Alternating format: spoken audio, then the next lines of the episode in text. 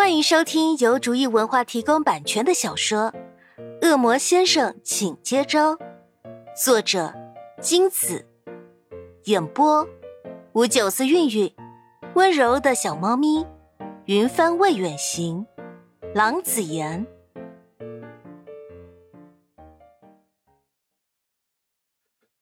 第九十六章，潘夏想要装出一个严肃的表情，却怎么也掩饰不了上扬的嘴角。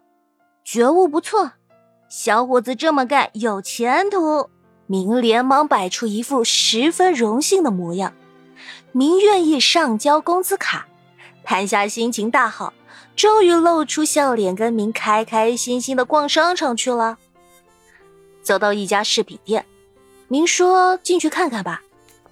潘夏想看看又不要钱，便答应了。两人一同走进首饰店，全都是玻璃柜，而里面呢摆满了金银饰品。明笑着，眼睛一瞥，道：“潘夏，看看吧，有没有喜欢的？”潘夏拉着明一个一个玻璃柜的逛过去，眼睛一下子扫过去，没多大兴致的样子。明稍稍低头，轻声问：“怎么？”没喜欢的，潘夏摇头，兴致不高的说：“大多都是差不多的样式，还那么贵，没有什么好看的。我们走吧。”销售一听，以为又是个没钱过干瘾的，一看潘夏身旁的明，两眼顿时是桃花朵朵开，就冲着这位大帅哥，没钱也得把人留下来再逛一下呀。于是。几个女销售员使出浑身解数留住潘夏，一个劲的推荐店里的精品。末了见潘夏还是不喜欢，立马取出镇店之宝让潘夏挑选。别说，这收藏起来的跟柜台上展示的就是不一样，不管是样式的设计还是质量，完全不是一个级别的。总算看到漂亮的了，潘夏就挪不动步了。一双眼睛被色彩斑斓、款式新颖的戒指、项链吸引住了，看得眼花缭乱。见潘夏不走了，明也就不着急走了。大帅哥被留下了，几位年轻女销售员是心花怒放啊，一个劲的往这边凑，问明喜欢什么样的首饰。明全程扮演一个陪女朋友来看首饰的呆子男朋友。对于女销售员的提问是半分都不搭理，一句话也不说，眼睛里也直盯着目不转睛的潘夏。好半天，潘夏终于看过瘾了，抬起头对明说：“我们走吧。”明拉住潘夏，手指着那对首饰说：“没有喜欢的吗？”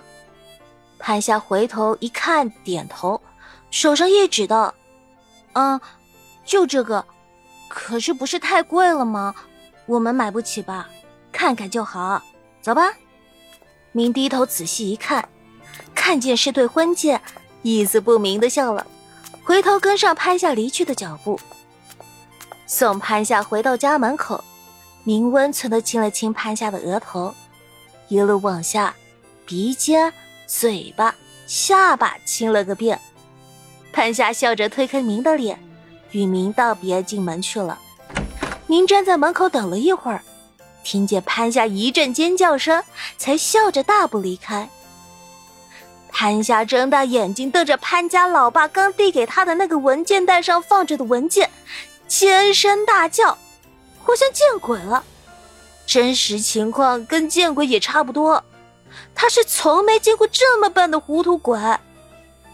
潘霞拽起文件，心里还是不敢相信，明那家伙居然签了份什么财产割让书。总之，大致就是说，明星开的公司、现有的公寓，甚至包括以后赚的所有钱、所有动产、不动产，全都归于他。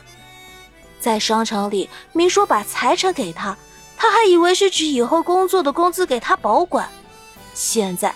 别说明不用工作，自己开了家公司没有工资这种东西，明签的文件是把他现在和未来的全副身家都给他耶，自己是一毛都没有。万一潘夏拿走钱，明就真的变穷光蛋了，还是那种哪怕又有了一点钱，那钱也是潘夏的。哪有这么笨的人啊！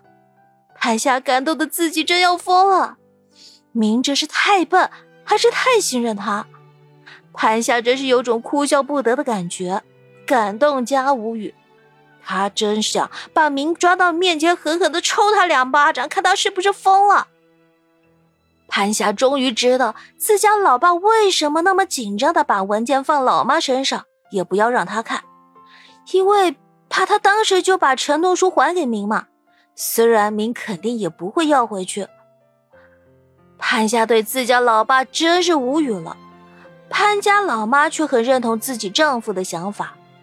虽然你们在一起也不是为了这些钱，但是如果到时候你们分开了，你就可以使劲的花他的钱，他赚多少你就败多少，不管他怎么赚，钱还是不属于他，这感觉不是很爽吗？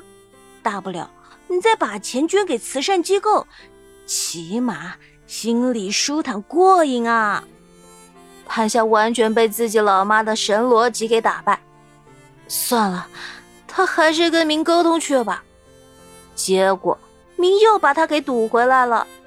潘夏，我愿意为你倾尽所有，这样一来我没钱了，你得养着我；你有钱了就不怕我离开，不是吗？我们都不会离开对方了，不好吗？明一阵温声细语。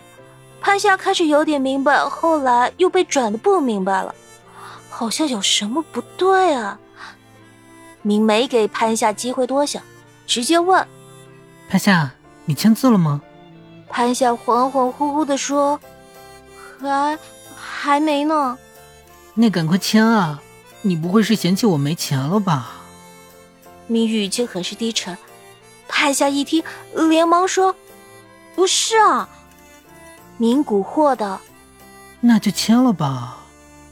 潘夏迷迷糊糊的就签字了。明满意的压低嗓子说：“嗯，乖。”